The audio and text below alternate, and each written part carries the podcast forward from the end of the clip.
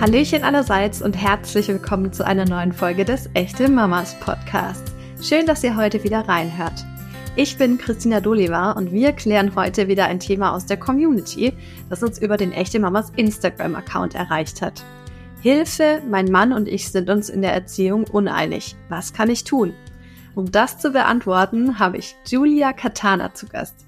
Die zweifache Mama hatte sich zur Mission gemacht, Mütter bei der Vereinbarkeit von Beruf, Beziehung und Familie zu unterstützen und steht uns heute mit Rat und Tat zur Seite. Hallo liebe Julia, schön, dass du heute bei mir im Echte Mamas Podcast zu Gast bist und mit mir eine Community-Frage klärst. Welche das ist, da kommen wir gleich dazu. Ich habe dich gerade schon mal kurz angekündigt, aber stell dich doch bitte selber nochmal für unsere Community vor. Ja, erstmal ganz, ganz lieben Dank, dass ich hier sein darf und bin schon gespannt auf die Community-Frage. Mein Name ist Julia. Ich stecke hinter dem Instagram-Account, aber auch der Homepage Happy and Family. Ich bin in Vollzeit berufstätige Mama und mir liegt es am Herzen, mit anderen Mamas zu teilen, wie man trotz Hamsterrad, das wir ja alle kennen, äh, des Mama-Alltags nicht nur bei uns bleiben und Ruhe und Gelassenheit für unsere Seele finden, sondern dies auch im zweiten Teil quasi meines Namens, also Happy Me, Happy Family, äh, weitergeben an die nächste Generation. Denn das ist meine Mission, für die ich gestartet bin mit diesem ja, Hobby-Online-Profil, ähm, dass Kinder glücklich aufwachsen und nicht unser, unter unserem Stress zu leiden haben. Und wir das, was so langläufig unter bindungsorientiert und Emotionscoaching apostuliert wird. Wie schafft man das, wenn der Rest doch so stressig ist? Genau, das bin ich. Das ist auf jeden Fall eine sehr schöne Mission. Genau, du hast es gerade schon angeschnitten. Du hast zwei Kinder. Wie bist du denn dann zu dem Thema gekommen? Äh, bist du selber, als du dann in die Mutterschaft gestartet bist, ins Straucheln gekommen, als du gemerkt hast, boah, wenn man da wieder arbeiten möchte, dann ist das irgendwie ganz schön viel Stress für alle Beteiligten? Also tatsächlich war dieses Thema Vereinbarkeit für mich nicht so stressbehaftet, weil wir in der Partnerschaft das sehr gut ähm, auf Augenhöhe uns unterstützen. Ähm, mein Mann ist genauso beruflich erfolgreich und in Vollzeit tätig wie ich. Das wäre vielleicht noch mal eine extra Episode, wie wir das genau hinbekommen, aber darum soll es heute ja nicht gehen. Tatsächlich war mir durch meinen beruflichen Kontext und ich bin von der Ausbildung her Juristin. Ich habe in verschiedenen großen Konzernen gearbeitet als lang Jahr, viele Jahre war ich als Personalchefin tätig und da ist man so ein bisschen Chefcoach aller äh, Charaktere, die sich so im Büro umtreiben.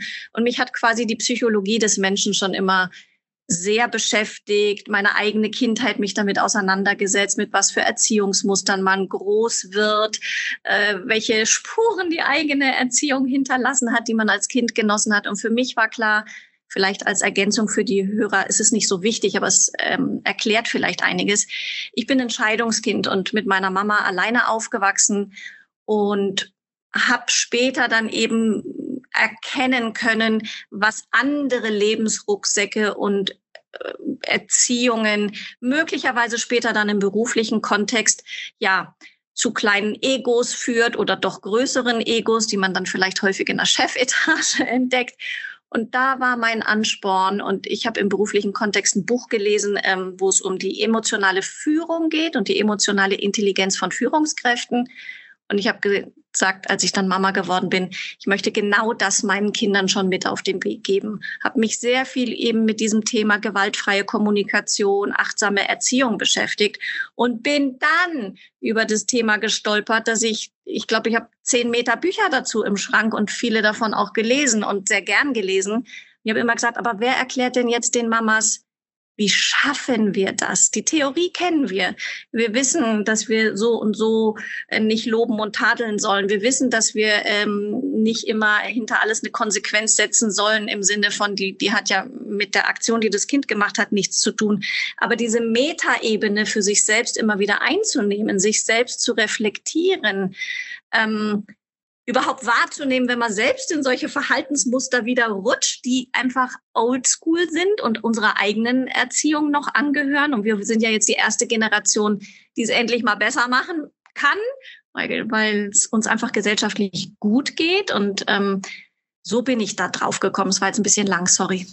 Nö, alles gut. Ich finde es total spannend und da sind sehr, sehr viele spannende Ansätze mit dabei. Jetzt hast du ja schon das Thema Führungskraft angesprochen. Irgendwie sind wir als Mamas ja auch Führungskräfte für unsere Kinder. Und ähm, das hat tatsächlich mit der Frage zu tun, die aus unserer Community eingetrudelt ist ähm, nämlich was das Thema Erziehung angeht. Also es ist ja unsere Aufgabe als Eltern, Kinder zu leiten, zu führen und ihnen eben eine gewisse Erziehung mitzugeben. Allerdings ähm, ist man sich da mit dem Partner vielleicht nicht immer ganz einig. Und gerade die Mama aus unserer Community fragt, was kann ich denn tun, wenn ich mir mit meinem Partner in der Erziehung völlig uneinig bin? Und ich würde es ganz gerne ein bisschen aufdröseln und erstmal äh, dir den Ball wieder zuspielen. Bist du dir mit deinem Partner immer einig gewesen, was die Erziehung angeht? Klares Nein.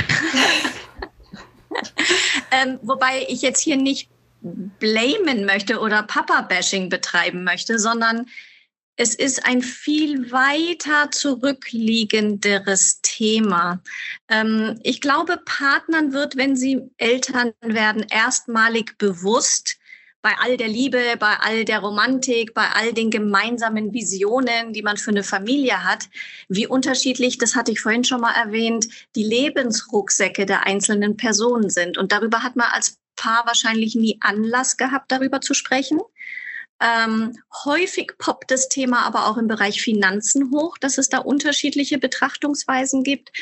Und ich habe festgestellt, dass es da kein, ähm, dass es damit nicht getan ist, festzustellen, dass man anderer Meinungen ist. Und ja, sehr wohl gab es diese Situationen, wo mein Mann, aber auch das Umfeld gesagt hat, jetzt verhätschel sie doch nicht so, die tanzen dir ja auf der Nase rum, ähm, die müssen da auch mal durch. Also diese Sprüche kennen wir ja alle und deswegen habe ich das nicht assoziiert mit, äh, wieso reagiert mein ein Partner so, sondern bin quasi in die Analyse gegangen, warum ist es so verbreitet?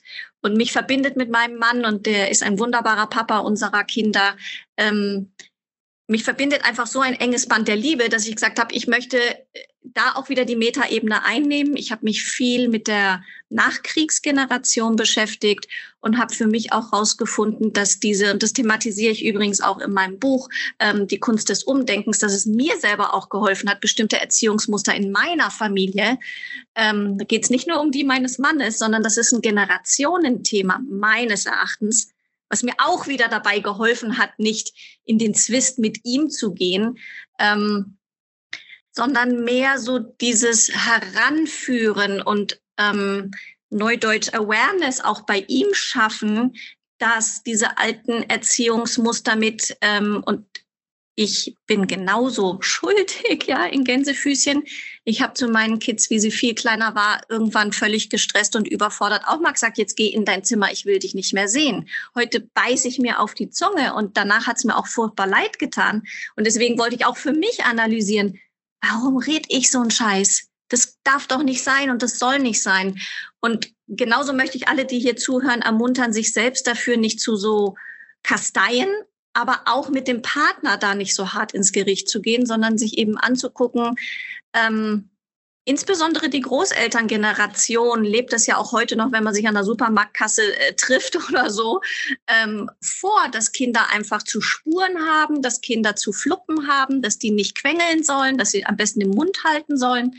Inzwischen thematisieren wir sowas auch, wenn unseren Jungs sowas in der Gesellschaft widerfährt, auch am Abendbrottisch. Aber es hat auch gebraucht, eben für mich zu erkennen, dass es ein größeres Topic ist, das viel mit dieser wenig emotionsgetriebenen ähm, im deutschsprachigen Raum auch zu der damaligen Zeit mit der NS-Situation ähm, zu tun hatte, mit, mit Erziehungsstilen, die da propagiert wurden, ähm, ja, wo auch Züchtigung an, an Ort, nee, wie heißt das so schön, an der Tagesordnung standen.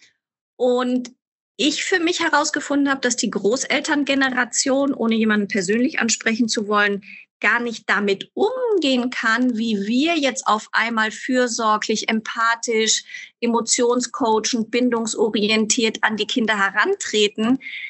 Ich mache immer gern den Vergleich. Es ist so ein bisschen wie wenn du mit einem Pfarrer darüber sprichst, das Zölibat abzuschaffen. Und ich glaube, dass sich viele, auch in der katholischen Kirche, ist jetzt wieder ein anderes Thema, äh, dagegen sträuben, weil dann hätte sich ja ihre Qual all die Jahre nicht gelohnt. Dann wäre das ja alles umsonst gewesen. Und so übertrage ich das auf das andere Thema der Erziehung. Die Erziehung, die vorherige Generationen genossen haben, die von Gewalt geprägt waren, die tun sich verdammt schwer, heute zuzugucken, dass es ja auch anders geht und dass das objektiv betrachtet besser ist. Und dann muss man vielleicht, um seine eigene Seele zu schützen, das rechtfertigen, dass das früher eben besser war. Dann muss man vielleicht dumme Kommentare abgeben, ähm, dass wir das jetzt heute nicht richtig machen und Indianer kennt keinen Schmerz und so ein Schmarrn. Ich glaube, weil es einfach mit der Veränderung zu tun hat, die man nicht sich traut zu erkennen, für einen selbst auch schon die bessere Variante gewesen wäre. Ich finde es auch spannend. Also zum einen hinterfragen natürlich äh, wir Eltern jetzt, ob das alles so richtig war, wie wir das auch erlebt und mitbekommen haben. Ähm, was heute aber auch stark zunimmt und auch äh, schön ist, das habe ich jetzt an meiner Tochter beobachtet, dass Kinder viel früher auch für sich selber lernen, Grenzen aufzuzeigen. Also als Beispiel, meine Tochter ist jetzt zweieinhalb. Die ist sprachlich schon relativ weit und ähm, ich meine, ich versuche natürlich auch immer mein Bestes. Ich glaube, das tun wir Eltern alle. Aber manchmal ist es halt schon so, dass man dann in einem forscheren Ton sagt, wenn man es jetzt das hundertste Mal sagt, sie soll sich jetzt bitte, bitte anziehen. Ähm, also rumschreien machen wir zu Hause auf jeden Fall nicht, aber dass man dann halt einfach ein bisschen bestimmter und mit Nachdruck das sagt, kommt schon mal vor. Und dann sagt sie aber von sich aus, weil sie das so empfindet, Mama nicht schreien. Ja, und ich stand dann erstmal da und dachte mir so, oh, es ist krass, was sie jetzt gerade für eine Wahrnehmung von mir hat und das will ich eigentlich gar nicht. Es ist aber auch schön, dass sie mir diesen äh, Spiegel direkt vorgehalten hat. Dann kann ich ja auch reflektieren und sagen, okay, so möchte ich das in Zukunft nicht mehr kommunizieren. Ne? Das ist auch ganz spannend. Jetzt äh, würde ich aber ganz gerne mal äh, zu der Erziehungsfrage zurückkehren. Bist du der Meinung, das ist was, was man vielleicht sogar vor dem Nachwuchs mal besprechen oder klären sollte, was man da so für Vorstellungen hat? Spannende Frage. Ich war nicht in der Situation, dass ich es damals schon wusste, dass wir es besprechen sollten. Ähm, wird sich älter, wird sich klüger. Es wäre sicherlich keine blöde Idee.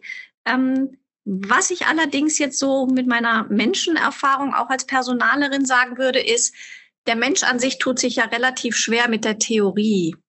Also ich glaube, in so einem, ach komm, wir besprechen das jetzt mal Anlass unbezogen, ähm, dass da vielleicht auch viel rein optimiert würde.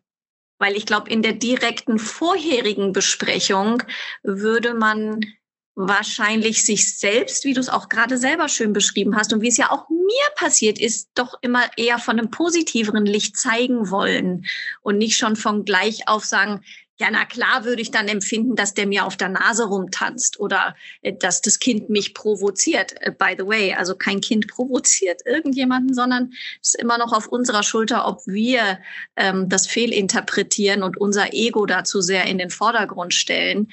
Ähm, aber vielleicht als Tipp, was hilft denn tatsächlich, ähm, wenn man sich, wenn die Kinder da sind, wenn einem dann auffällt, dass es da eine Schieflage gibt, nennen wir es doch mal so.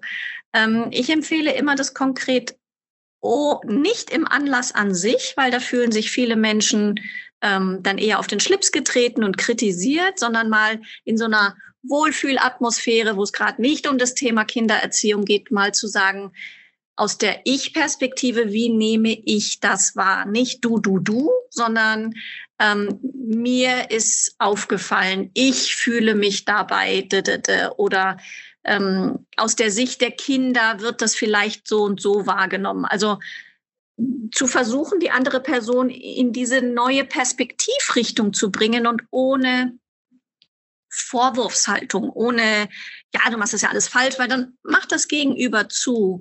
Und ähm, ja, auch das ist ein Tipp, den man Führungskräften geben kann, weil du das vorhin so schön äh, verbunden hattest. Und ich habe mit meinem Mann Folgendes ausgemacht, dass wir uns gegenseitig da Coach sind. Also ähm, Wichtig ist, dass man die gemeinsamen Werte, dass man bestimmte Dinge eben für die Kinder sich für die Zukunft wünscht ich bin der festen Überzeugung, dass wenn Kinder im wohligen Sinne selbstbewusst, und das scheint bei deiner Tochter auch schon der Fall zu sein, dass sie sich der Dinge, die sie erlebt, bewusst ist und sie nicht unterdrückt. Das Wort selbstbewusst wird immer so mit Ellenbogen äh, assoziiert, aber ich meine es wirklich im, im, im tiefsten Sinne des Wortes, sich seiner bewusst sein. Ähm, und wenn das das gemeinsame Ziel der Eltern ist, dass sie resiliente Kinder sich, also später resiliente Erwachsene wünschen, emotional intelligente Kinder, ähm, dann zieht man ja an einem gemeinsamen Strang und dass man die gemeinsame Basis, die Kinder wird es ja nicht geben, wenn es nicht den Genpool beider Eltern gäbe. Also das wissen wir aus der Biologie ja beide, äh, alle. ähm, und sich auch dazu vergegenwärtigen, dass Kinder beide Elternteile auch brauchen und auch den Yin und Yang Aspekt wie in allem im Leben. Ähm, ein Papa der zur besseren Mama mutiert, ist ja kein guter Papa. Und äh, die Mama, die die äh, Papa-Anteile versucht immer wieder auszugleichen, ist dann ihrer eigenen Rolle wahrscheinlich nicht mehr treu. Dabei zu bleiben und sich zu committen, zu sagen, wenn mir mal was auffällt, darf ich es dir dann sagen. Nicht anklagend nochmal, sondern im Sinne eben eines Coachings. Und ähm, uns beiden hat total geholfen, eben zu verstehen, wo das herkommt, dass wenn man gestresst ist, häufiger so etwas passiert, dass man da nicht so achtsam mit seiner eigenen ähm, äh, Verhaltensweise ist. Und ähm, das ist ganz, ganz menschlich, dass wenn man gerade in diesem Tunnel ist, man das eben auch gerade nicht so gut wahrnehmen kann. Und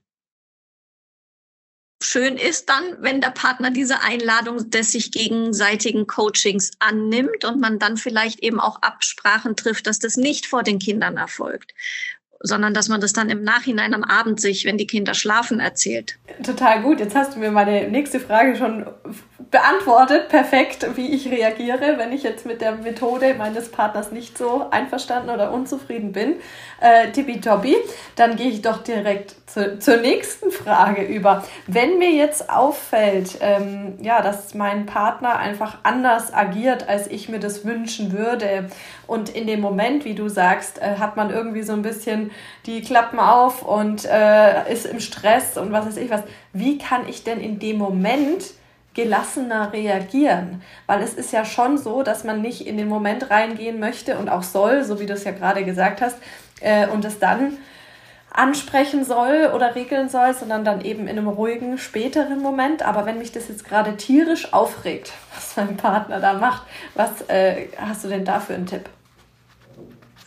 Also den grundsätzlichen Tipp, den ich gerne gebe, äh, und den gebe ich mir auch selber, wenn ich ohne andere Erwachsene zum Beispiel auch mal quasi innerlich ausflippe in Bezug auf die Kinder, ähm, dass ich dann versuche, A, mein Gedankenchaos zur Ruhe zu bringen, weil es sind ja die Gedanken, die uns dann quasi diese Sätze vorsagen wie so ein Idiot oder was soll denn das schon wieder, ne? Das ist ja dieser, ich nenne ihn in meinem Buch der Quatschi, ne, der uns immer Sachen sagt und dass ich dann ich stelle mir das so ein bisschen vor, es hört sich jetzt so ein bisschen esoterisch an, aber du kannst mich sehen, die Hörer werden mich nicht sehen können. Ich ähm, bin so gar nicht so, so, so die Esotante.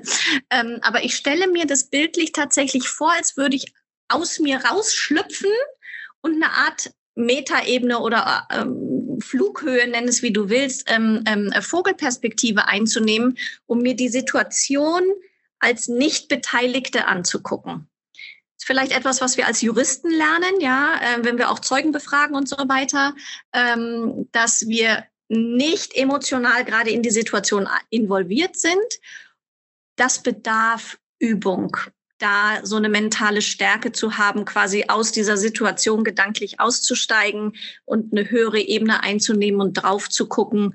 Ähm, was passiert denn gerade wirklich? Und was passiert in dem Moment gerade wirklich? Kind hat eine unangenehme Situation, Partner reagiert äh, ungewünscht, ja, aber ungewünscht in Bezug auf was? In Bezug auf eine Kinderpolizei, die gleich vor der Tür steht oder in Bezug auf meine persönlichen Erwartungen. Und das ist ja das, was uns Menschen immer so fuchsteufelswild macht, wenn man selber quasi schon so einen Film im Kopf hat, wie es laufen sollte, uns dann aber nicht so passiert. wie wir uns das jetzt gerade wünschen. Und das hört sich jetzt vielleicht ein bisschen hart oder kühl an. Ähm, nichts anderes sind äh, Attribute, die mich bezeichnen eigentlich. Ich bin sehr warmherzig, aber sich von diesem Gefühl nicht vortragen zu lassen und quasi die Wut dann auf den Partner zu projizieren, sondern es einfach wie so ein Kinofilm anzugucken und zu sagen, ups, die Geschichte geht jetzt aber nicht weiter, wie ich mir das jetzt gerade vorgestellt hätte. Ha, kein Happy End. Ähm und im Hinterkopf haben, dass da vielleicht ja auch gerade die Gäule mit meinem Partner durchgehen und dem auch der Quatschi lauter Sachen gerade erzählt, die er in seiner Seele, in seinem Herzen eigentlich nicht trägt, sondern ich mich ja für diese Person mal entschieden habe, ich diese Person für den Vater meiner Kinder ausgewählt hat und dass es da ja etwas gibt, was uns ganz tief verbindet. Sonst wären wir keine Familie. Oh, das hast du schön gesagt. Das ist auf jeden Fall schon mal ein, ein ganz, ganz wichtiger Rat. Ähm, wenn ich jetzt aber trotzdem Punkte habe mit meinem Partner, wo ich mir überhaupt nicht einig werde, wie kann ich denn da einen Kompromiss erzielen? Beziehungsweise wie kann man da weiter vorgehen? Nehmen wir mal das Beispiel Fernsehen. Das ist oft mal so ein Streitthema, dass dann einer ein bisschen äh, lockerer mit dieser ganzen Mediengeschichte ist und der andere sagt, hm, nee, das wollen wir lieber ein bisschen limitieren. Ähm, wie, wie, wie kann man das regeln? Also zum einen ist wieder dieses Yin und Yang, ist es wirklich regelbedürftig? Stelle ich mal die ketzerische Frage, wenn der Papa anderthalb Stunden erlaubt und die Mama nur eine Stunde oder nur eine halbe Stunde. Ähm, klar, da kann man mathematischen Kompromiss finden. Ähm, es ist jetzt ein bisschen off-topic, Entschuldigung, aber ich erinnere mich noch sehr, sehr gut, als meine Jungs noch ganz, ganz klein waren ähm, und ich mich mit unserem Kinderarzt, der schon mein eigener Kinderarzt gewesen ist, ich kenne ihn also viele, viele Jahre, mit ihm darüber unterhalten habe, dass mich eben so manche Sachen stören und was ich denn da tun könnte. Und dann sagte er, das fand ich irgendwie ganz spannend als Mann, der selber viele Kinder hat und ich weiß nicht, wie viele Tausende von Kindern durch seine Praxis hat gehen sehen, hat er gesagt, dass das ein, ein Unterschied im in der Art des Denkens eher festgestellt hätte zwischen Männern und Frauen. Ich bin sonst eigentlich nicht so der Typ für so, für so Schemen und Leute in Schubladen stecken. Aber es ist der Unterschied, beschrieb er, zwischen jetzt eine Lösung finden für das Problem. Ich möchte jetzt arbeiten, ich möchte jetzt ungestört sein, Lösung, Fernseher an, Kind still, ich kann arbeiten, alles tutti. Das wäre so eher seiner Theorie nach und habe ich häufiger auch durchaus beobachten können in der Welt, die männliche Variante. Frauen denken mehr nicht, wie löse ich jetzt ein Problem akut, sondern die langfristige Lösung. Was hat das für Konsequenzen? Und ich glaube, darüber den Partner zu informieren. Was sind denn die langfristigen Konsequenzen? Jetzt mal ganz abgesehen von allen wissenschaftlichen Studien, die es über zu langen Medienkonsum einfach gibt und die Fakt sind, auch darüber zu sprechen, ob er vielleicht sich auch andere Lösungsstrategien außer Fernseher für seine Situation ein ausdenken kann oder ob man gemeinsam darüber brainstormen kann. Und ich glaube, dass Wissen äh, immer zu einer Lösung beiträgt. Und wenn man den Partner darüber informiert, jetzt nicht konfrontativ mit hier hast du diese äh, Studie und jetzt lese die mal durch und dann ändere dein Verhalten, sondern auch wieder mit der mit dem Wohlwollen ranzugehen, du, ich verstehe, dass du in der Situation genervt bist. Ich verstehe, dass du eigentlich nur ungestört arbeiten willst. Aber die langfristigen Konsequenzen, hast du über die schon mal nachgedacht und was würde dir selber dazu als Lösung einfallen? Also immer mit einer vorgefertigten Lösung kommen und sagen, du musst das jetzt verbieten, du musst es jetzt so machen, wie ich meine, weil wir haben ja die Wahrheit auch nicht für uns gepachtet und wir wissen es ja auch nicht zwingend besser, nur in Gänsefüßchen, weil wir die Mamas sind. Da sind wir wieder beim Yin und Yang. Das war eine richtig gute Formulierungshilfe. Ich glaube, das werden sich jetzt einige, die zuhören, gleich aufschreiben. Also mega, mega cool. Wir sind jetzt auch schon am Ende von der Folge angelangt. Wir haben die Frage, finde ich, jetzt echt erfolgreich beantwortet. Da waren viele hilfreiche Tipps drin. Vielen, vielen Dank an der Stelle.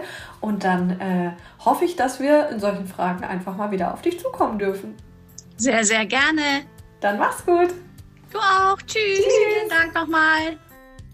Insbesondere die Formulierungshilfe sollten sich alle notiert haben, die gerade diese Podcast-Folge angehört haben.